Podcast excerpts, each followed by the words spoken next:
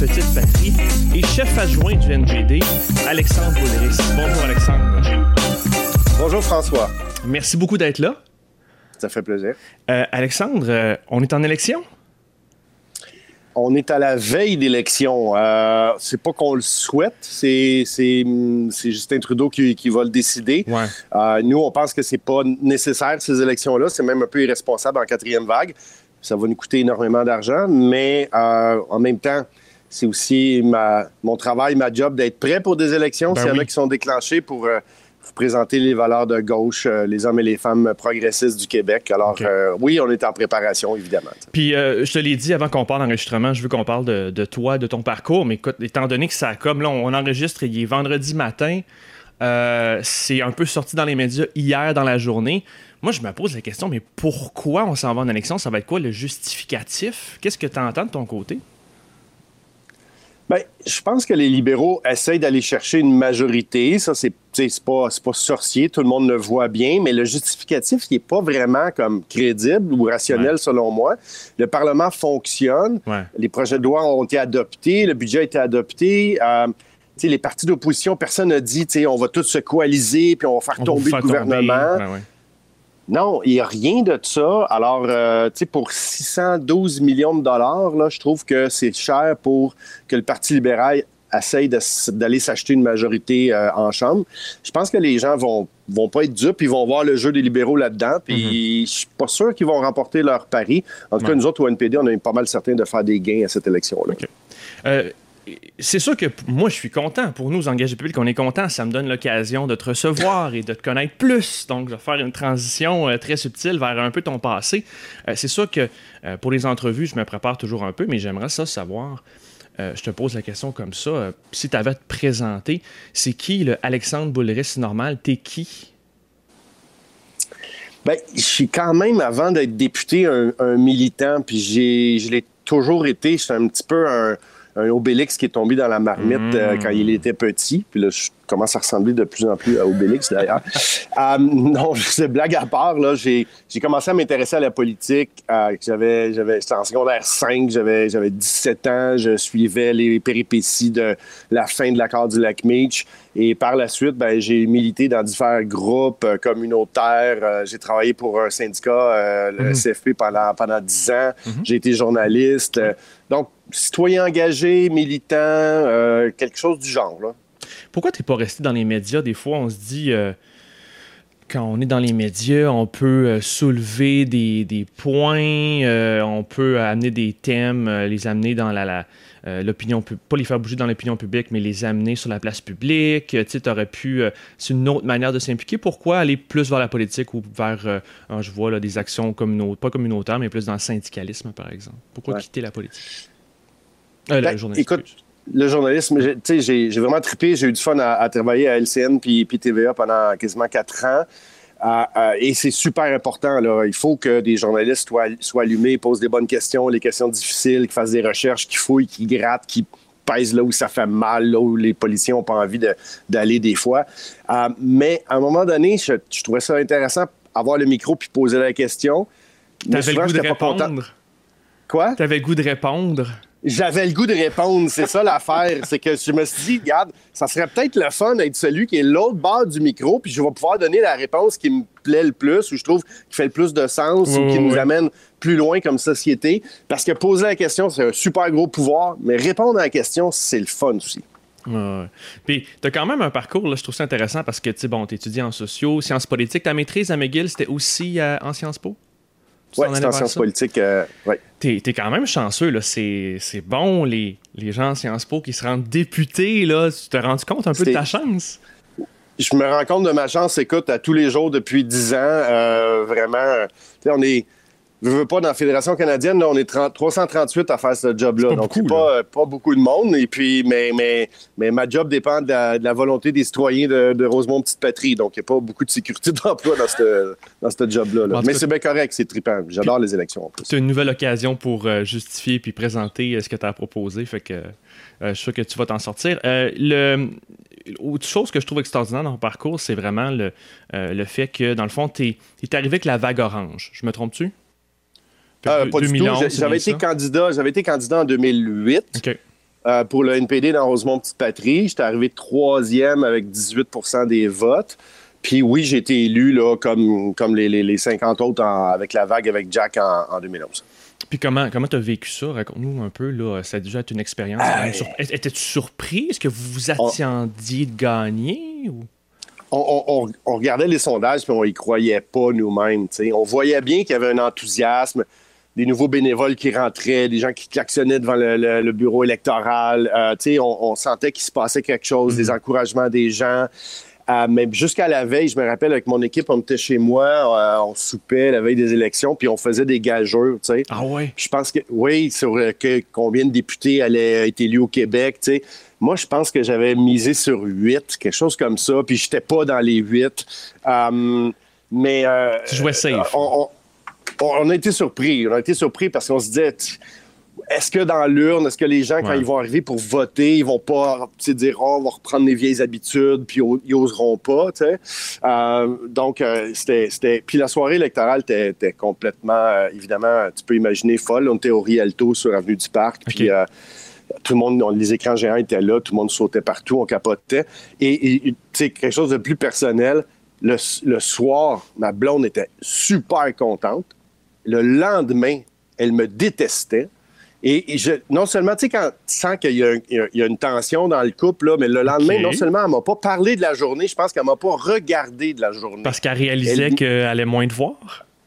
Elle allait moins me voir, que j'allais passer la moitié de ma vie à Ottawa et on venait, on avait un bébé ensemble de 10 mois. Ah, ouais. Ouais.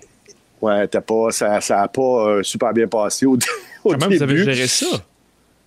Hein, pardon? Comment vous avez géré ça? Parce que la vie ah, politique, c'est prenant. Puis là, que tu dois après ça jongler avec ta vie personnelle de nouveau papa. Et qu'on avait aussi une famille reconstituée, c'est-à-dire que moi, j'avais deux enfants d'une union précédente. Elle, elle avait une fille euh, avec son, ex-conjoint aussi. Donc, euh, ça a été, écoute, ça a été de, vraiment euh, parfois pénible, je, dois avouer, parce que le, jongler avec les horaires, l'école, les lunchs, les devoirs, la garde partagée de trois enfants sur quatre. Euh, vraiment, elle a, été, elle a été extraordinaire, ma conjointe, pendant des années. il y a deux choses qui, qui, nous ont vraiment aidés puis sauvés. Euh, la première chose, c'est l'implication de, de, nos parents qui sont venus donner un coup de pouce, les parents puis les voisins également pour que le puzzle fonctionne. Puis la deuxième chose, c'est qu'elle détestait encore plus les conservateurs de Stephen Harper que moi. Donc, des fois, je lui rappelais que c'était important que j'aille me pour la bonne cause. Comme, elle était comme, OK, OK, c'est correct, il faut que tu le fasses. Euh, puis euh, tu m'inspires une question, tu trouves-tu, puis écoute, si tu as des engagements là-dessus, vas-y, mais trouves-tu vraiment que c'est-tu pour des parents euh, être député? Puis tu sais, toi et moi, on n'aura jamais le défi d'être on est, on est des hommes, donc on n'aura pas le, défi mhm. d'être femme enceinte en campagne, député, tout ça. Euh, c'est pour, euh, pour les parents, la vie de député, puis il devrait-il avoir des changements à la Chambre des communes? C'est pas vraiment pour des parents, une députée. Euh, et, c'est pour ça que moi, quand je recrute des candidats, des candidates, il faut que, si on des enfants puis des jeunes enfants, une des choses qui est essentielle que je dis à tout le monde, il faut que ton partenaire, ton conjoint, ta conjointe, il embarque dans l'aventure puis qu'il soit vraiment euh, volontaire, sinon ça, le couple va, va, disparaître, ça n'arrivera pas. Puis oui, le, le, Parlement a été créé par des vieux monsieur blancs de l'aristocratie ou de la bourgeoisie canadienne. Et, les institutions sont faites pour ce genre de personnes-là, hein, pour euh, l'avocat de, de, 60 ans qui euh, soit s'occupait pas des enfants ou que sa famille était déjà élevée pendant un, bout de temps l'horaire de travail devrait être plus flexible, devrait avoir plus de conciliation. Il y a déjà des choses qu'on a fait changer euh, après la vague orange au Parlement. Mhm. Il n'y euh, avait pas de service de garde pour les jeunes enfants, mhm. pour les, nouvelles, euh, les nouveaux papas, les nouvelles mamans. il y en a maintenant. Il n'y a pas beaucoup de flexibilité dans l'horaire. C'était pas permis d'allaiter en chambre. On avait une députée qui s'était fait reprocher par le président d'allaiter son bébé. évidemment, ça n'a pas duré longtemps. 24 heures après, les règlements avaient changé. J'imagine. ça, ne tenait pas la route, là. C'était pas défendable. Mais c'est juste des exemples que je veux te donner, pour dire comme à quel point, encore une fois, c'est pas, euh, c'est pas évident, c'est pas facile. Euh, tu sais, une horaire de travail, il faut que tu sois physiquement, là, on parle pas de pandémie, là, je parle en temps normal, mais physiquement en chambre du lundi au jeudi, des fois au vendredi, la moitié de l'année surtout pour des gens qui doivent voyager de Colombie-Britannique, de Terre-Neuve pour aller à Ottawa. Euh, peut-être que la pandémie aura eu ça de bon dans nos institutions de voir que, ben, il y a des choses qui peuvent se faire à distance. Puis maintenant, on a une application pour voter sur notre téléphone oh. intelligent, alors qu'il fallait être en chambre avant. Hey, on est rentré au 21e siècle, là, on capote. Bon, on a vu que ça a causé des petites surprises pour certains députés qui pensaient que leur caméra n'était pas allumée, là, mais... Euh, ouais, il y a beaucoup d'adaptations. Euh, beaucoup d'adaptations à faire. J'ai des collègues qui sont ils, veulent tellement pas prendre de chance que non seulement ils, ferment la caméra, mais en plus de ça, ils sortent un duct tape puis ils mettent un tape sur le petit bouton de, la caméra sur leur ordinateur, juste pour être sûr de pas de pas se faire un, William Amos de nous-mêmes. C'est ça. Euh, Là, je veux pas te décourager, mais tu vas encore moins voir tes enfants, tu vas être pas souvent à la maison, tu risques de, j'imagine, parcourir tout le Canada, tu vas être dans les hôtels, dans les avions, dans les trains, dans les bus. Euh, tu pourrais être avec ta famille, tu pourrais euh, être avec tes voisins, tes amis, écouter, euh, si tu écoutes le hockey, le football, manger des chips. Pourquoi tu t'engages là-dedans? Qu'est-ce qui te motive? Ben, j'aime le combat des idées, j'aime le choc des propositions, puis.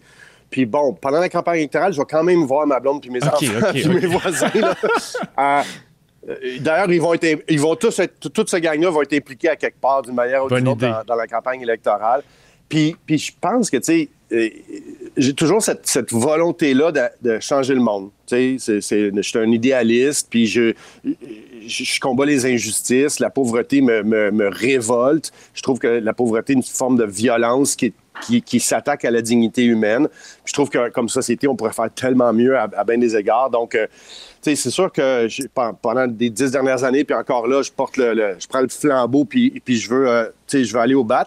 J'aime aussi l'espèce de compétition électorale. Euh, je suis un gars qui a fait longtemps de la, compétition de natation puis du, du water polo, donc il y a quelque chose ah. là-dedans dans cette espèce de, d'activité, c'est un sport à quelque part oh, aussi là que que, j'aime beaucoup. J'aime rencontrer le monde. Donc, pour moi, du porte-à-porte, c'est vraiment comme un party. J'adore ça.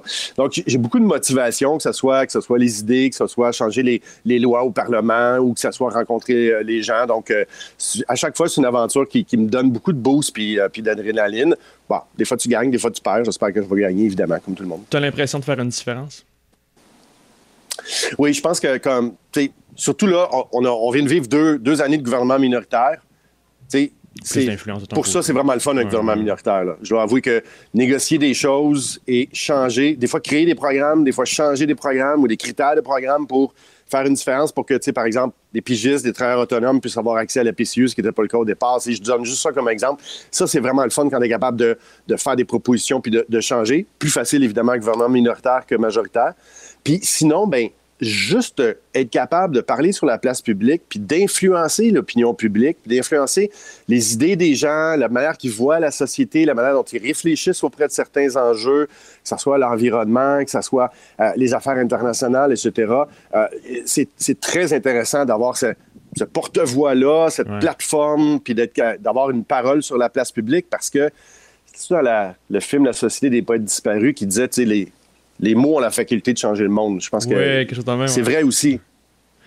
Euh, tu parlais de négocier tantôt. Euh, c'est quoi exactement ton, ton rôle ou c'est quoi ta vie quotidienne comme chef adjoint? Est-ce que justement tu as un peu un, regard sur toutes ces négociations-là avec euh, Jack Meat ou comment ça fonctionne ton rôle? Ben, on est dans, dans l'équipe avec la chef de cabinet, Jennifer, avec quelques gens qui ont des positions plus senior dans le parti, Peter Julian, qui est notre leader parlementaire. on a des, petites réunions de, petits groupes comme ça, du, ce qu'on appelle le leadership du caucus euh, du, NPD. Donc, on, on, a ce dialogue-là d'une manière, ben, pas là, là, parce que le Parlement ne siège pas, mais plusieurs fois par semaine, on a ces discussions-là. Où est-ce qu'on en est rendu? À qui on a parlé? À qui on doit parler pour essayer de voir sur quelle personne, quel ministre on peut avoir une influence pour dire, hey, si tu veux qu'on vote sur telle mesure, tel projet de loi, on a besoin de ça, ça, ça, reviens-moi là-dessus, puis après ça, moi, je retourne, je fais un feedback avec euh, le bureau du chef. Donc, c'est, c'est, mais c'est pas juste moi, je dirais que peut-être une demi-douzaine de personnes qui sont impliquées euh, là-dedans. C'est fort intéressant, évidemment. As-tu des fonctions ou des rôles euh, particulière en tant qu'adjoint ou est-ce que c'est plutôt ad hoc, dépendamment des besoins? C'est ad hoc, dépendamment des besoins, mais ça me permet aussi d'être porte-parole puis d'intervenir sur l'ensemble des sujets. je suis porte-parole officiellement en matière de culture puis de langue officielle, euh, mais euh, c'est une petite blague à, mon bureau. Là, nous autres, on dit que je suis porte-parole de fucking tout. C'est-à-dire que quand t'es... Désolé du langage. Tu peux le mettre dans ton sous-titre en bas, là, si tu veux. Ben, c'est ça. C'est, peu importe le sujet qui arrive dans l'actualité, euh, les groupes qui veulent nous rencontrer. Donc, euh, tu sais, que ce soit les enjeux économiques, le chantier des vies, Bombardier, l'aérospatial, je vais intervenir sur l'ensemble des sujets. Donc, ça fait aussi en sorte que je dois dans les médias. Au Québec, ils savent que quand ils viennent te voir, ça a du poids dans le parti. Exactement. Puis que j'ai une voix, puis que le parti prend le Québec au sérieux aussi, mhm. euh, en me nommant chef, chef adjoint, euh, parce qu'on sait qu'il n'y a pas de possibilité de revenir aux positions officielles ou prendre le pouvoir euh, sans une forte présence au Québec. C'est un travail qui avait été commencé par Jack, continué par Tom, puis, puis Jack May est toujours dans cette logique-là aussi. Ben, tu m'amènes un peu, écoute, tantôt j'aurai des questions du public, j'en ai trois, mais c'est une des questions, si tu as un peu des attentes, quelles sont tes attentes pour l'NPD à la prochaine élection? C'est une des questions du public? Ben, écoute, euh, on, est dans une, campagne qu'on appelle de croissance, c'est-à-dire qu'on a des possibilités de faire des gains. Euh, on est très fort dans, les, dans l'Ouest, Colombie-Britannique, Prairie. On va regagner des sièges en Ontario. J'ai bon espoir de faire quelques gains au Québec. En ce moment, je dirais pas qu'on va gagner 20 comtés au Québec. Là. Personne ne me croirait, puis ça serait pas réaliste avec les chiffres qui sont là. Mais euh, on, on sait que Jack Mate est fort populaire avec les jeunes, les personnes racisées, euh, les étudiants, les étudiantes. Donc, tu sais, des comtés, des circonscriptions où il y a des campus universitaires, euh, euh, ou une population urbaine aussi, où il y a un, bassin de vote progressiste. Donc, tu sais, on pense à certains quartiers à Montréal, Sherbrooke, puis je te dirais dans, le centre de Québec aussi, là, également. De toute façon, avec tes prédictions avant la vague orange, tu as joué safe, et que ça pourrait être plus que ce que tu souhaites. Là, sais. C'est ce que c'est ce que j'espère. On va on va donner le maximum, mais on a aussi beaucoup plus de ressources euh, cette année par rapport à il y a deux ans. Donc vous allez voir beaucoup oh. plus de publicité du NPD. Ok ok. Euh, je t'amène un peu plus vers. Euh, j'avais un des thèmes, je l'explorais avec toi, c'est plus carrément d'explorer le NPD. c'est sûr que toi, tu baignes dedans un peu plus tous les jours j'ai peut-être une mauvaise impression, mais au Québec, on parle beaucoup du nationalisme, de la CAQ, du Bloc, des libéraux, de paliers. Puis oui, il y a QS puis NPD, mais l'NPD sur la scène fédérale au Québec a une place plus particulière, je le phraserais comme ça. Euh, je te demanderai pas de commenter ça, mais plutôt de dire pourquoi on devrait voter NPD cette fois. Comment on présente, on doit présenter le NPD maintenant? Bien, je pense que le, il y a les racines du NPD qui viennent du mouvement coopératif, puis du mouvement syndical, du mouvement ouvrier. Alors, si on a une vision d'améliorer la situation, puis les conditions de vie, puis de travail des travailleurs des travailleuses, c'est le parti, comme on disait dans le temps de, la classe ouvrière, créé par le, mouvement syndical. Donc, moi, moi ça me parle. C'est vraiment, tu sais, j'ai une identité socialiste ou travailliste. Et aussi le fait que la pandémie a montré à quel point on avait besoin d'un meilleur filet de sécurité sociale, puis de meilleurs soins de santé publics puis accessibles pour tout le monde. Puis le NPD est le parti qui veut aller le plus loin là-dedans dans les prestations de services de santé publique, dans un bon filet de sécurité sociale pour tout le monde, tout en faisant payer ceux qui ont les moyens de payer. Et c'est mhm. là où beaucoup, tu vas nous entendre beaucoup dans les prochaines semaines, taxer les ultra-riches, demander que les grandes compagnies qui ont fait des profits vraiment là, indécents dans les deux dernières années, ben, qui payent leur part. Euh, Netflix, Amazon, toute cette gang-là, -là, c'est épouvantable comment ça fait que ces gens-là ne payent pas encore d'impôts euh, au Canada. Euh, j'ai vu une couple de, mois, c'était Oxfam Canada qui ont sorti un chiffre puis qui disait si Jeff Bezos, Jeff Bezos, là, le boss de Amazon, il y a 475 000 employés dans le monde. Jeff Bezos, il pourrait signer un chèque de 110 000 à chacun de ses employés puis il serait encore aussi riche qu'avant la pandémie. C'est-tu vraiment le genre de société dans laquelle on veut vivre? En fait, là, ni les conservateurs ni les libéraux vont rien faire là-dessus. Ben, c'est pour ça qu'il faut voter NPD. Voilà. OK. Euh, est-ce que ça veut dire plus de taxation donc pour les plus riches, on s'entend? Euh, ben, on parle plus, pour les plus riches, là, on, on, est le seul on est le seul parti qui propose un impôt sur la fortune. On parle de 1% si vous avez des avoirs de plus de 10 millions de dollars. OK, fait la classe on parle pas de la classe moyenne. c'est là que je m'en allais. Je juste comprendre. Parce que, tu sais, des fois, c'est ça. On, on a. C'est dur. Euh, c'est dur se gérer. C'est dur s'auto-gérer, être une démocratie. Euh, on veut avoir des beaux programmes, mais il faut les financer. Puis là, dans le fond, vous êtes clair là-dessus, euh, la façon que vous allez les, financer. OK. Exactement.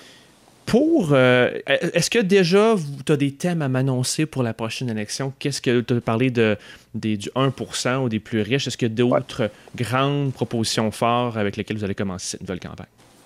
Oui. Ben, je te dirais, c'est sûr que là, je viens de parler, de la justice fiscale, faire payer ceux qui en ont les moyens, la santé, c'est-à-dire, on veut assurer les gens à être soignés de la tête aux pieds, y compris la santé mentale.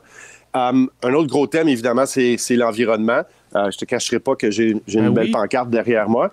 Um, toujours prête pour une, manifestation sur, euh, sur le climat. Um, c'est vrai.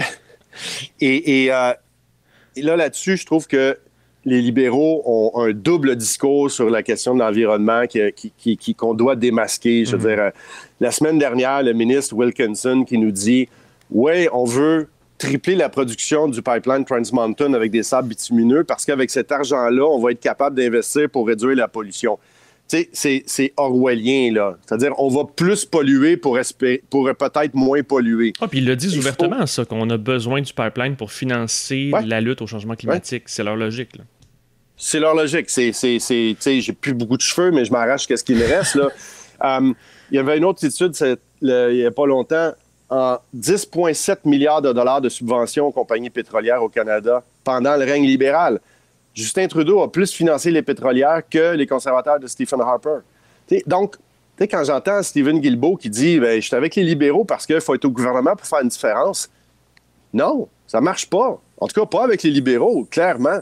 Euh, ils font des beaux discours, ils font des beaux violons, mais dans les faits, ils continuent dans cette dépendance-là au combustible fossile qui nous amène droit à un mur. Si on regarde le rapport du GIEC, c'est clair. Donc, il faut arrêter tout ça, puis investir dans les énergies renouvelables, puis un potentiel de création d'emplois dans les énergies renouvelables. Ça ne veut pas dire qu'on ferme la, on ferme la shop, puis là, tout le monde part au chômage. C'est pas ça du tout. Euh, c'est qu'on fait d'autres choses autrement. Ça, ça va être un gros thème de votre euh, campagne? c'est un gros thème de notre campagne parce qu'on est différent, évidemment, des conservateurs, mais on, est différent des libéraux. Puis là, il faut démasquer les libéraux, qui leur dire que leur discours est hypocrite, puis qu'en en fait, leurs actions suivent pas du tout euh, les ambitions qu'ils donnent. Puis des fois, ils disent n'importe quoi. Le printemps dernier, à un moment donné, au début de la semaine, leur cible pour 2030, c'était moins 30 Au milieu de la semaine, ça a été 38% Puis à la fin de la semaine, c'était entre 40 et 45% Il n'y avait rien qui avait changé dans les programmes gouvernementaux. Il n'y avait pas un nouveau plan d'action. Il n'y avait rien. Ils sortent n'importe quel chiffre, n'importe comment. C'est pas très crédible. Puis je pense que les gens les gens qui sont préoccupés par cette question-là, qui doivent, nous préoccuper tout le monde, euh, ils vont dire vous n'êtes pas sérieux. Je t'en pose un peu plus difficile. Là. Écoute, là, on, va dire les vraies affaires, Alexandre. Les conservateurs, là, ils vont pas rentrer. Les sondages sont bons pour les libéraux. Fait que je peux me permettre de voter libéral au pouvoir là, pour changer les choses dans le climat, même au bloc au Québec, parce que les conservateurs, bon, on va pas passer. Fait que si je suis nationaliste, je peux voter bloc. Puis pour le climat, ils sont toujours au pouvoir, les libéraux. Sont corrects, non? Non, justement, les libéraux sont pas corrects. Puis euh, heureusement, les conservateurs ne sont pas une vraie menace pour prendre le pouvoir. Parce que sinon, les libéraux l'utiliseraient pour dire votez pas NPD parce que sinon les méchants conservateurs vont eh revenir. Eh le, vote stratégique. Bon, c'est pas, pas dans les cartons en ce moment. Moi, ce que je veux dire aux gens, c'est Regardez la différence qu'on a faite dans les deux dernières années à 24 députés. Ben, hmm. envoyez-en plus des députés néo-démocrates, puis gardez les libéraux minoritaires. Parce que c'est en les gardant minoritaires qu'on les force des fois à prendre de meilleures décisions, puis à, poser des gestes qui vont vraiment aider les gens, ce qui n'est pas leur réflexe premier. Ils veulent souvent plus aider leurs, petits amis.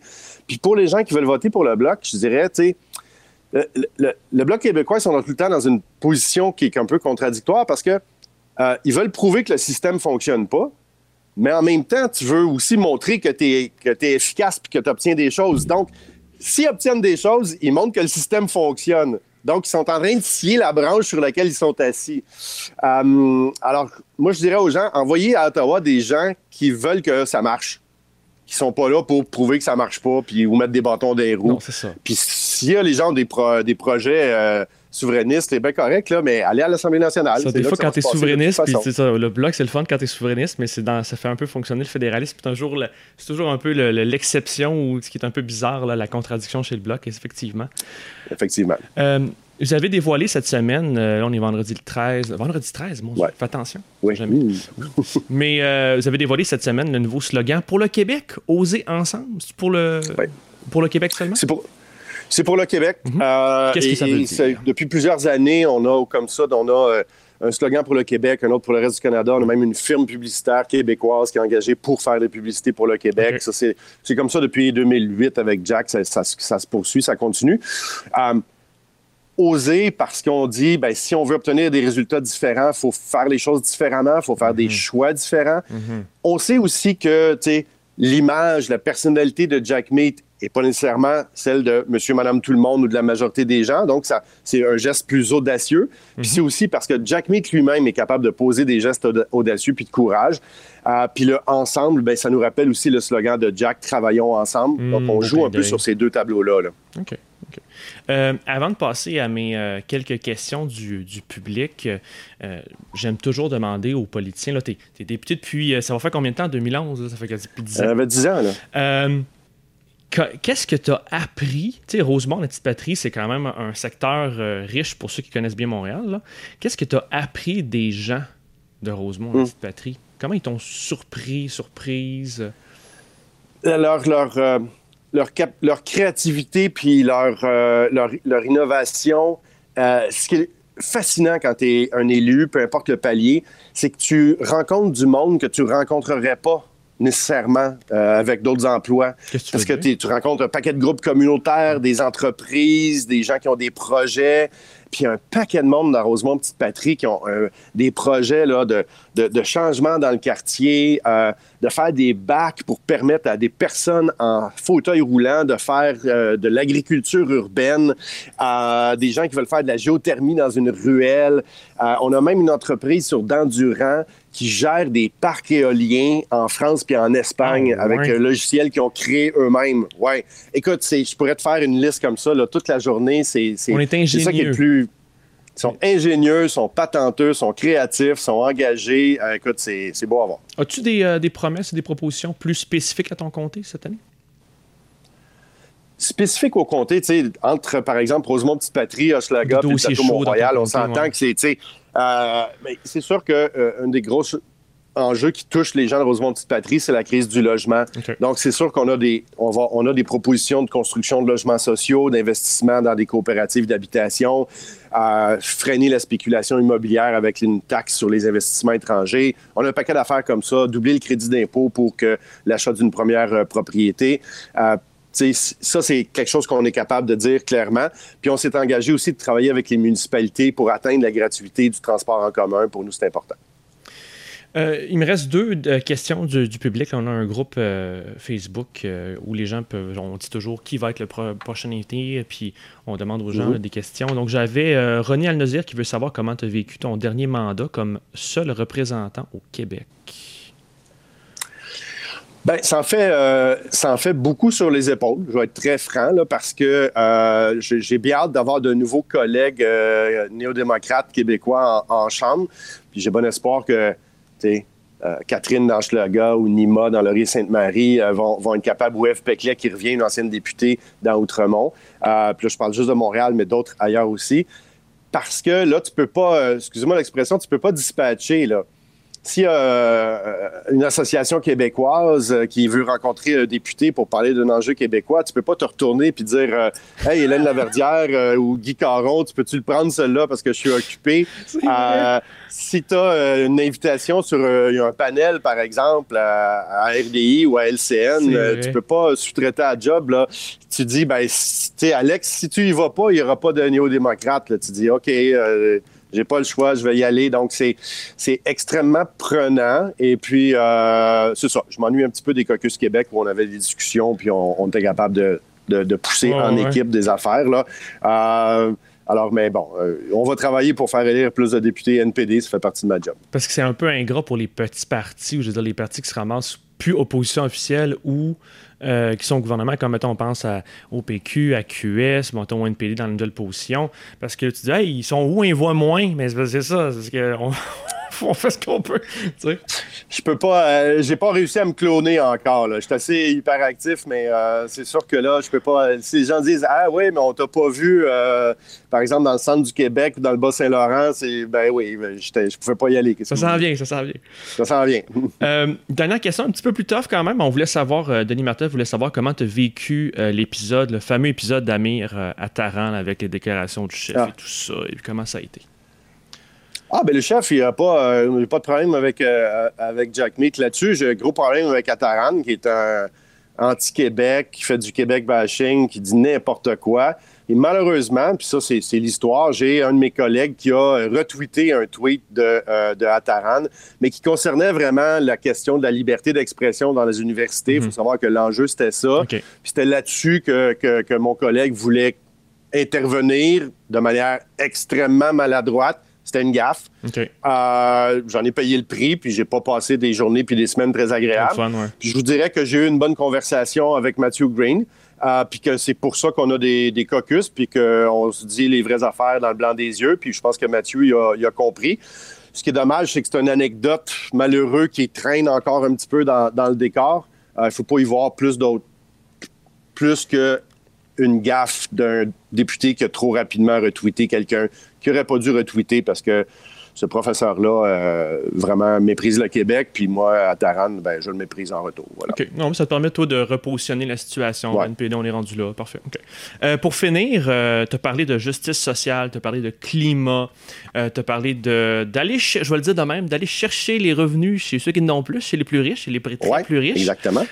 Qu'est-ce qu'on peut faire et comment on vous rejoint si on veut faire part, on veut participer à votre campagne?